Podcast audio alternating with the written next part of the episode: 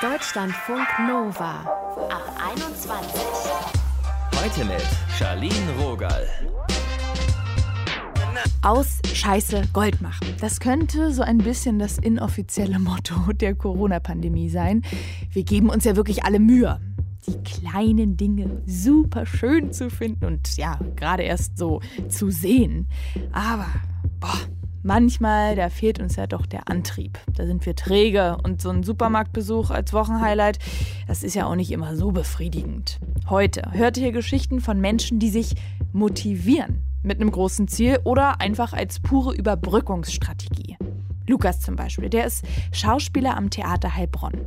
Romeo und Julia, das wäre sein Spielzeithöhepunkt gewesen. Vielleicht wäre sogar die Rolle des Romeos drin gewesen.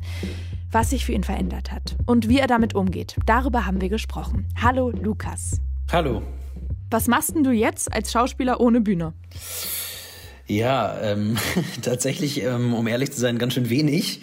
Ich ähm, vermisse die Bühne sehr und ich ähm, muss sagen, dass ich sehr in den Tag hineinlebe und ähm, sehr vor mich hin vegetiere und eigentlich darauf warte, dass irgendwie wieder was passiert und wieder was losgeht. So, das ist alles ähm, eine sehr bescheidene Situation. Ja. Mhm. Durftet ihr denn überhaupt irgendwann mal proben? Wir haben jetzt wieder angefangen ein bisschen mit Proben ähm, seit also seit Oktober haben wir wieder 2020 haben wir wieder angefangen ein bisschen zu proben, aber alles intern, alles ohne Öffentlichkeit, alles mit Hygienekonzept und Abstandsregeln. Also das ist jetzt nicht so dieses Proben, was wir im herkömmlichen Sinne irgendwie kennen, sondern halt einfach, ja, wahnsinnig minimiert, sage ich mal. Die Schauspielerei, die ist ja auch was total Körperliches. Ich stelle mir das unglaublich schwierig vor mit diesen Abstandsregeln, mit äh, Masken. Es geht ja auch so viel um Mimik. Wie macht ihr das? Wie befriedigend ist das dann überhaupt? Überhaupt nicht, ehrlich gesagt. Es ist überhaupt nicht befriedigend. Es ist, ähm, wie du gerade schon gesagt hast, ist es so, dass wir ähm, dass wir zwar, wenn wir wirklich ins Spiel kommen, die Masken absetzen dürfen, so, aber dass wir halt ständig auf die 1,50 hingewiesen werden. Und da gibt es vielleicht noch eine kleine lustige Anekdote, dass wenn wir wirklich die 1,50 Meter dann plötzlich nicht einhalten, man muss sich das wirklich so vorstellen, du bist mitten in irgendeinem, in irgendeiner dramatischen Szene, wo es irgendwie um, mhm. um Liebe und Tod geht. Und dann plötzlich steht der Regieassistent auf mit einem Maßband in der Hand Nein. Kommt also wahnsinnig beamtisch, bürokratisch auf die Bühne und misst den Abstand zwischen dir und der Person, mit der du gerade irgendwas durchleidest oder was auch immer tust und sagt, oh Leute, das geht jetzt hier nicht so weiter, ihr seid bei 1,20. Und dann, dann hast du halt kurz irgendwie, fällst voll aus der Rolle raus, kackst den vielleicht auch noch an, weil du dir so denkst, also Digga, das kannst du doch jetzt gerade nicht machen. Also wir sind doch hier gerade voll die Probe, die Heiligkeit der Probe und so, das weißt du doch. Und dann sagt er nur, ja, das ist die Anweisung von oben, das hat sich jetzt alles verändert. Ähm, ihr könnt alles machen, aber solange ihr den Abstand einhaltet, wenn ihr den nicht einhaltet, dann ist alles vorbei. Und äh, ja, das ist ähm, tatsächlich in dieser Drastigkeit, wie ich es gerade beschrieben habe, ist das jetzt schon häufiger vorgekommen. Ja. Das ist natürlich fürs Spiel furchtbar, für die Umstände, das, was man gerade in der Corona-Pandemie machen muss. Aber es ist natürlich gerade da auf der Bühne wahrscheinlich wirklich kaum auszuhalten. Ja. Wie machst du das, dass du da nicht total ähm, frustriert, pissig die ganze Zeit durch deinen mm. Tag gehst? Ja, es ist wirklich schwierig. Also ich will da jetzt auch gar nicht irgendwie das schönreden oder so. Es hat jetzt mit dem, was ich im herkömmlichen Sinne so gelernt habe oder wie ich es halt kenne vom Theater, hat es wirklich sehr, sehr wenig zu tun, weil ähm, weil man sich ähm, ja überhaupt nicht mehr der Situation hingeben kann. Und es ist, es ist wahnsinnig, es ist so, es ist so wahnsinnig beamtisch und es ist so alles so bürokratisch durchdacht jetzt plötzlich mit diesem Hygienekonzept. Wie viele Leute dürfen in dem Probenraum drin sein? Wann muss gelüftet werden? Und dadurch geht natürlich irgendwie jegliche, kann schon so sagen, jegliche Kunst irgendwie verloren und wie ich es mache, dass ich dann nicht den ganzen Tag schlecht gelaunt bin. Mhm.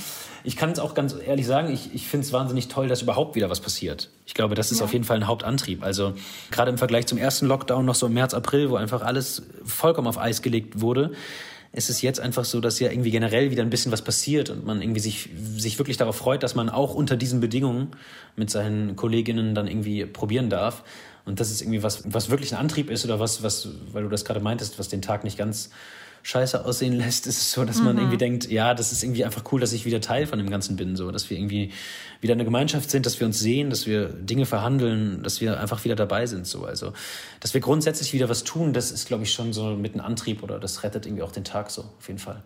Macht ihr denn auch irgendwas in der Gruppe? So ein Motivationskreis klingt jetzt ein bisschen albern, aber natürlich muss ja irgendwie auch die Gruppe dann so in Stimmung kommen. Mhm Ich glaube, das, was ich gerade beschrieben habe, ist bei vielen Kolleginnen so, dass wir irgendwie merken, ähm, es tut uns wahnsinnig gut, dass wir alle aus dieser intensiven Isolationshaft, nenne ich es jetzt mal, dass wir irgendwie alle wieder uns sehen können. So, wir können uns zwar nicht wahnsinnig berühren und irgendwie ähm, Requisiten miteinander austauschen, das geht zum Beispiel auch nicht.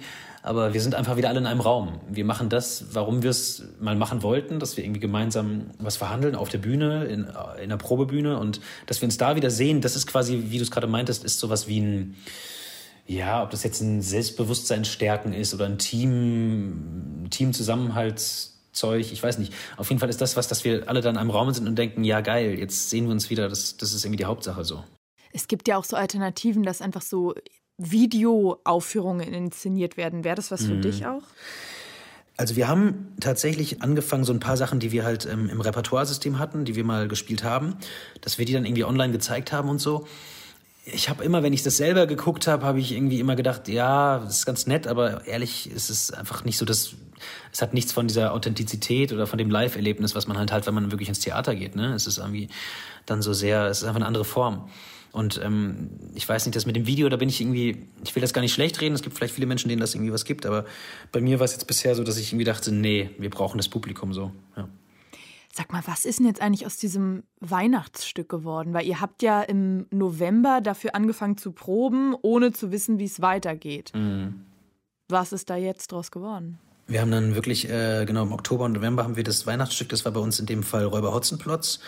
Und das ist eigentlich immer eine ziemlich spaßige Situation, weil man muss sich das so vorstellen, dass wir, dass wir ähm, morgens um neun und dann um elf, also zweimal hintereinander, jeweils vor 700 Kindern das Weihnachtsmärchen spielen. So. Und das ist so eigentlich mit so das am Theater was ganz Tolles, weil du einfach, es kommen halt einfach Kinder und die kommen natürlich aus allen unterschiedlichen blödes Wort, aber Schichten, die kommen aus allen unterschiedlichen Schichten und dann wird Theater plötzlich irgendwie so, so wahnsinnig so multikultur und so vielschichtig. Das ist irgendwie, war super schön und da freut man sich irgendwie doch immer drauf, wenn man das macht. Und das haben wir bis zur Generalprobe gebracht und die haben wir dann hausintern gespielt vor, weiß ich nicht, sechs Erwachsenen statt 700 schreienden Kindern. Und du ja, musst, ein paar Nullen weggestrichen. Oh ja, voll. Und du musst dir das halt echt so vorstellen, wenn wir halt bei Hotzenplotz spielen vor 700 Kindern, dann bist du halt Kasperl und Seppel und wenn der Hotzenplotz im Hintergrund irgendwie rumrennt, dann schreien halt ungefähr auf jeden Fall 400 Kinder, pass auf, hinter dir, da ist er. Und dann denkst du dir, ja. okay, das ähm, weiß ich jetzt, Leute. Ähm, meine Rolle ist so, dass ich so tun muss, als wüsste ich es nicht. Aber ich kann mich auch nicht ganz unbeeindruckt davon zeigen, dass hier gerade einfach 400 kleine Seelen mir zuschreien, dass ich in einer schwierigen Situation bin. Und das spielst du dann eben vor, naja, vor sechs Erwachsenen, die da sitzen mit äh, Hornbrille und Stift und Papier und sich das alles so ganz, ähm, weiß ich nicht, beamtisch aufschreiben. Da geht natürlich alles verloren so. Das Ding haben wir halt bis zur Generalprobe gebracht und jetzt liegt's auf Eis und wir warten mal, ob wir es vielleicht nächsten Herbst dann eventuell wieder spielen können als Weihnachtsmärchen für 2021, so, genau. Und wenn du dich dann so reinträumst, worauf freust du dich am meisten, wenn es wieder irgendwie normal wird? Ja, das ist eine gute Frage. Ich, ähm, wie ich gerade versucht habe anklingen zu lassen, dass ich mich echt extrem freue, einfach wenn so irgendeine Form von, ich weiß, das ist vielleicht echt noch weit weg, aber wenn so irgendeine Form von Normalität wieder eintritt, also dass man irgendwie mit seinen Kollegen, Kolleginnen einfach, ähm, ja, dass man einfach morgens auf die Probe fährt und so weiß, ey, man kann sich Hallo sagen, ne? Man kann sich umarmen, man kann irgendwie weiß ich nicht, draußen miteinander rauchen. Man kann reingehen und irgendwie ähm, in einem Flur miteinander nebeneinander herlaufen. Also diese jegliche Form von Normalität, danach sehen wir uns alle so ein bisschen, glaube ich. Und dass sich irgendwie so wieder so ein Probenrhythmus einstellt. Ähm, dass man die ganzen Menschen am Haus, am Theater arbeiten so viele unterschiedliche Gewerke, dass man denen einfach wieder begegnet und dass da irgendwie, ja, also ich hätte nicht gedacht, dass ich mich mal so nach einem Alltag sehne. Mm, das ist gerade so ein bisschen das, was ich, glaube ich, mit so am meisten vermisse, so, ja. Erstmal äh, Schritt für Schritt und auf Abstand, bevor wir uns dann wieder knutschen können. So ungefähr. Lukas vom Theater Heilbronn habt ihr gerade gehört. Danke, Lukas. Danke auch. Deutschlandfunk Nova. Es finden keine Wettkämpfe statt. Das Training, das muss zum Teil zu Hause stattfinden. Das bedeutet die Corona-Pandemie für Sportelnde. Profisportler und Profisportlerinnen, die posten auf Insta dann ja, so kuriose Trainingssituationen. Da wird dann eben auf dem Balkon gerudert. Oder es wird ein Hürdenlauf im Flur aufgestellt. Die Nachbarn freuen sich. Auch Leonie Ebert, die trainiert seit Anfang Januar ganz besonders intensiv, denn Leonie hatte sich bereits vergangenes Jahr für Olympia in Tokio qualifiziert. Sie ist deutsche Meisterin im Florettfechten und diesen Sommer soll es nach Japan gehen. Darüber haben wir mit ihr gequatscht. Hi Leonie. Hallo, ich freue mich, dass ich da sein kann. Du bereitest dich ja gerade auf die Olympischen Spiele vor in Tokio und die sollen ja wirklich trotz Pandemie halt stattfinden. Die können ja aber auch wieder abgesagt werden. Wie gehst du mit so einem Gedanken im Hinterkopf um? Ja, also gerade im letzten Jahr, als wir da diesen Lockdown eben plötzlich hatten und dann die Frage ziemlich schnell aufkam, werden jetzt die Olympischen Spiele verschoben oder nicht, waren es schon sehr unsichere Monate. Ähm, als es dann hieß, okay, klar, die sind verschoben und finden nächstes Jahr statt, war das eigentlich wieder, ähm, okay, man, man hatte eben dieses Gefühl, man wird wieder an den Anfang gestellt, wie so eine Schachfigur, aber mhm. man hatte auf jeden Fall wieder eine Planung im Kopf. Man wusste, okay, wieder zwölf Monate von jetzt an. Ähm, jetzt werden wieder die Stimmen laut, ob das eben realistisch ist oder nicht. Und es ist ein Hin und Her. Und ich muss sagen, äh, ich bin ganz ehrlich, es ist ganz schön schwer, damit umzugehen. Ja, klar. Bremst dich das manchmal, dass du denkst, ey, ganz ehrlich, was mache ich hier überhaupt? Es bremst mich wirklich, weil ich das Training nicht immer direkt mit Olympia verbinde. Also mein Alltag, ähm, da bin ich eigentlich immer sehr motiviert. Aber natürlich, wenn man dann Nachrichten bekommt, dann kriegt man ein totales Herzklopfen und ist natürlich auch angeschlagen, aber zwei Minuten später gefühlt kommt ja dann auch wieder eine Information, die genau 180 Grad Wendungen an Infos mhm. enthält. Deswegen, ja, es ist eine kleine Achterbahn. War Olympia schon immer dein großer Traum? Auf jeden Fall. Ähm, ich äh, bin ja das kleinste Geschwisterchen von drei Leistungssportlerkindern und meine beiden Geschwister waren schon im Nationalteam und haben Medaillen geholt, als ich noch sehr klein war. Und ich habe das gesehen und von da an war Pressure Sport auf jeden Fall. Nein, überhaupt nicht. Ich war einfach mega motiviert. Ich habe die Medaillen und die Pokale gesehen und dachte mir, okay, wo, wo krieg ich die jetzt her? Ja. Und ähm, da bin ich halt so unglaublich natürlich irgendwie in den Leistungssport gerutscht. Das wurde einfach immer wichtiger und es hat mir immer mehr Spaß gemacht. Und ich hatte irgendwie schon sehr früh einen Leistungssportgedanken und habe mir dann als Kind immer so ein bisschen ausgerechnet, gerechnet, okay, mit 2,16, das wird knapp, da bin ich 16 Jahre alt. Ähm, die meisten äh, Fechter, die haben ihren Höhepunkt mit 28, also wird das ein bisschen schwer, aber dann Tokio, da bin ich auf jeden Fall dabei. Mhm. Und ähm, so habe ich eigentlich jahrelang schon gedacht. Die Spiele 2021, die werden ja jetzt leider doch sehr anders aussehen als sonst. Also da ist dann nicht viel Publikum und wahrscheinlich werden dann die Athleten und Athletinnen auch sehr abgeschottet leben, ist es dir trotzdem wert, obwohl mhm. du weißt, okay, das wird nicht dieses olympische Feeling wie in einer Traumvorstellung vielleicht. Mhm. Ja, ich meine, klar, Olympia lebt davon, dass eben die ganze Welt ähm, zu einem Ort kommt, um den Sport mhm. zu feiern. Und gerade dieses äh, Athleten von aller Welt und irgendwie gemeinsam und dieser olympische Gedanke und dieser Spirit, den man eben irgendwie von jedem Olympiateilnehmer eben erzählt bekommt, der wird natürlich fehlen. Auf der anderen Seite habe ich zehn Jahre lang meines Lebens auf diesen Moment hingearbeitet, die letzten vier Jahre extrem und in der Olympia-Quali das letzte Jahr habe ich alles gegeben, um genau diesen Moment dabei zu sein. Und da ist es dann im Endeffekt mir nicht egal, aber da ist, es im, im Hintergrund eigentlich, ob da jetzt mir Leute dabei zusehen oder nicht. Ich will unbedingt mich eben für diese Jahre belohnen können und meinen Traum leben können. Ich meine, man hört so richtig bei dir das Feuer raus. Ich frage mich gerade, bist du überhaupt ein Mensch, der so Antriebslosigkeit kennt oder hast du einfach so eine grundnatürliche Motivation in dir? Ich habe auf jeden Fall eine große Motivation. Ich glaube, das hängt auch damit zusammen, dass ich relativ perfektionistisch äh, veranlagt bin und eigentlich immer ähm, versuche, irgendwie alles noch rauszuholen, was ich eben rausholen kann. Ich finde es eigentlich immer schön, wenn man abends nach Hause kommt, man ist ausgepowert, aber natürlich ist es immer ein anderes Gefühl, wenn man eben weiß, wofür man es tut. Und gerade jetzt in der Pandemie, wo man eben jeden Tag acht Stunden in der Halle steht und man hat nicht so richtig die Berechtigung dafür, ist es natürlich eine, eine schwierige Zeit einfach. Und wie machst du das, wenn du weißt, okay, da stehen jetzt keine Wettkämpfe erstmal an? Also wie, wie pushst du dich mhm. da? Ja, ich meine, normalerweise haben wir eben jeden Monat einen Wettkampf. Also mhm. wir fliegen jeden Monat irgendwo hin und wir haben unglaubliches Hektik. Also du hast halt einfach, in einem Moment bist du irgendwie in Tokio, im nächsten Moment bist du in Shanghai, dann bist du in äh, USA, dann irgendwo in Paris. Also es ist ein sehr schnelllebiges Leben. Und äh, gerade jetzt, wo man eben das nicht hat, sondern einfach monatelang, sage ich mal, keinen Wettkampf hat, kann man sich eben auch auf die kleinen Dinge konzentrieren, auf die Dinge, die man, wofür man normalerweise keine Zeit hat, weil man eben von Event zu Event rennt. Und ich versuche dann einfach ähm, jetzt an den kleinen Dingen zu arbeiten und mir fällt auf jeden Fall immer was auf, was ich noch verbessern kann. Und das ist eigentlich das, worauf ich mich gerade konzentriere. Das sagt Leonie. Ihr habt sie gerade gehört. Sie ist Fechterin und sie bereitet sich auf Olympia 2021 vor. Trotz allem. Danke, Leonie, fürs Gespräch. Dankeschön. Ich freue mich, dass ich da sein konnte. Ciao. Ciao. Deutschlandfunk Nova. Alles hat zu, habt ihr schon bemerkt, ne? Früher, da hatten wir noch so richtigen Sozialstress. Fast schon niedlich.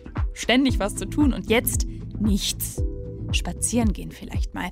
Ansonsten ist unser Leben ziemlich langweilig. Trägheit, Wintermüdigkeit durch 10 und 0 Antrieb, das Gegenteil von Stress also. Eigentlich verteufeln wir Stress gerne, aber vielleicht ist zu wenig davon auch nicht so richtig. Darüber spreche ich jetzt mit Jan Kalbitzer. Er ist Facharzt für Psychiatrie und Psychotherapie und Leiter der Stressmedizin der Oberbergkliniken in Berlin. Hallo Jan. Hallo. So Freizeitaktivitäten ist ja doch gerade sehr begrenzt. Homeoffice ist auch am Start, also unser Leben ist zwangsentschleunigt. Fehlt uns Stress?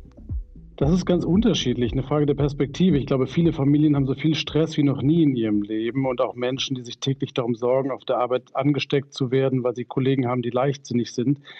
Es gibt auch Menschen, die haben zu wenig zu tun. Das bedeutet aber nicht, dass man zu wenig Stress hat. Und mir war ja wichtig vor dieser Sendung, dass wir das live machen, weil ich finde, dass live immer noch so ein besonderes Gefühl gibt. Und das Besondere ist ja, dass wir zwar eine Übereinkunft haben. Also wir vertrauen einander, dass wir uns an Regeln halten dass das Ganze hier gut geht und wir Umgangsformen wahren. Und ich glaube, dass das ein Stress für viele Menschen gerade ist, dass sie nicht genau wissen, wie es so weitergeht, ob sie sich noch verlassen können auf das, was vorher als sicher galt und was ihnen Sicherheit gegeben hat. Und gerade für die, die wenig Kontakt nach außen haben, wenig Interaktionen, also nicht im Alltag erleben, dass es noch funktioniert, ist das ein wahnsinniger Stress. Funktionieren diese Regelungen, diese kulturellen Übereinkünfte noch?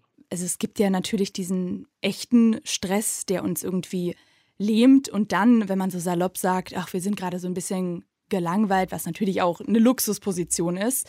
Aber was für guten Stress kann man denn vielleicht haben? Also erstmal muss ich sagen, ich halte Stress grundsätzlich für was Gutes. Aus meiner ah, Sicht ist Stress wie so ein Muskel, den man anspannen und nutzen kann. Ja, also wenn man irgendwie besondere Konzentration braucht, dann braucht man Stress, dann braucht man Adrenalin, dann geht der Puls ein bisschen hoch, man ist aufgeregt.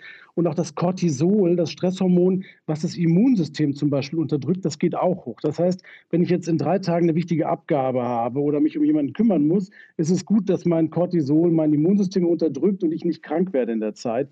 Ich muss mir danach aber dafür Zeit nehmen, krank werden zu können. Mhm. Also Stress ist dann sinnvoll, wenn man ihn gezielt einsetzt, vorübergehend. Aber wenn der dauerhaft da ist, dann kann er eben zur Erschöpfung führen und krank machen.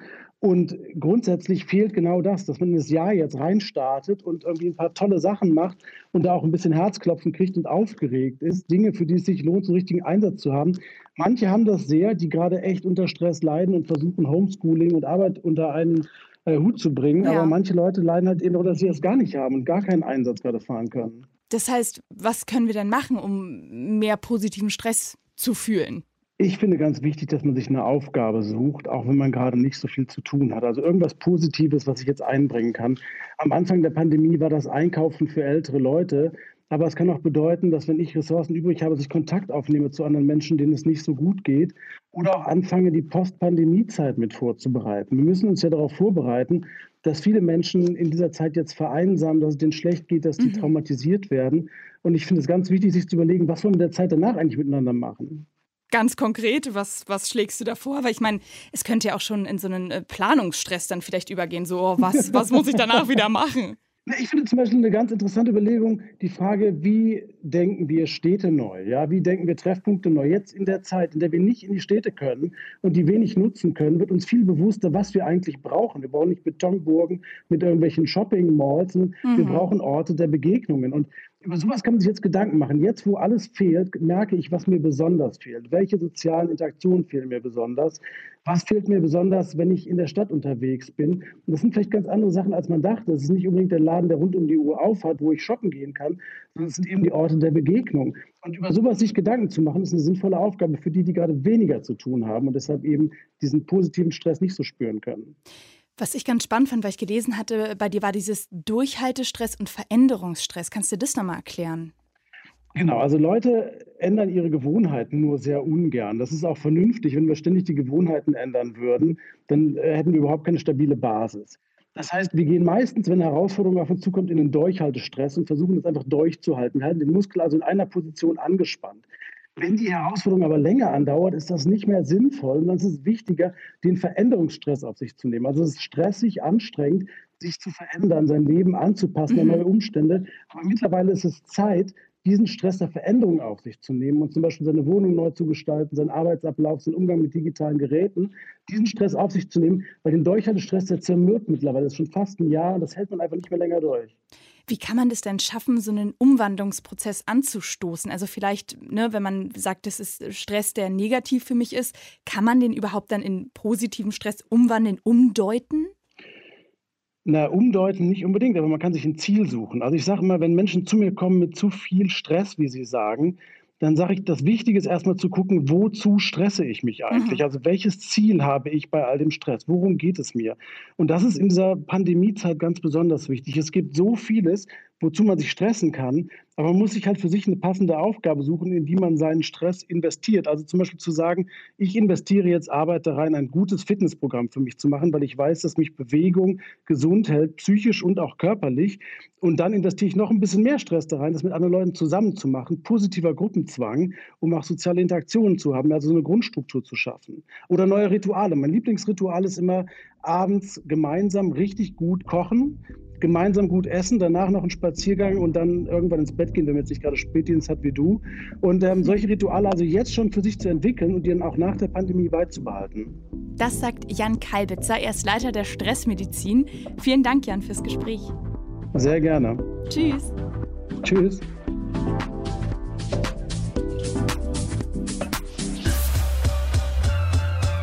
Deutschlandfunk Nova antriebslos. Wie wir uns jetzt selbst motivieren. Darum ging es hier heute. Ich sage jetzt Tschüss, ganz motiviert. Mein Name ist Charlene Rogal. Wir hören uns in der nächsten Folge. Deutschlandfunk Nova. Ab 21. 21. Die Podcasts jederzeit auch auf deutschlandfunknova.de.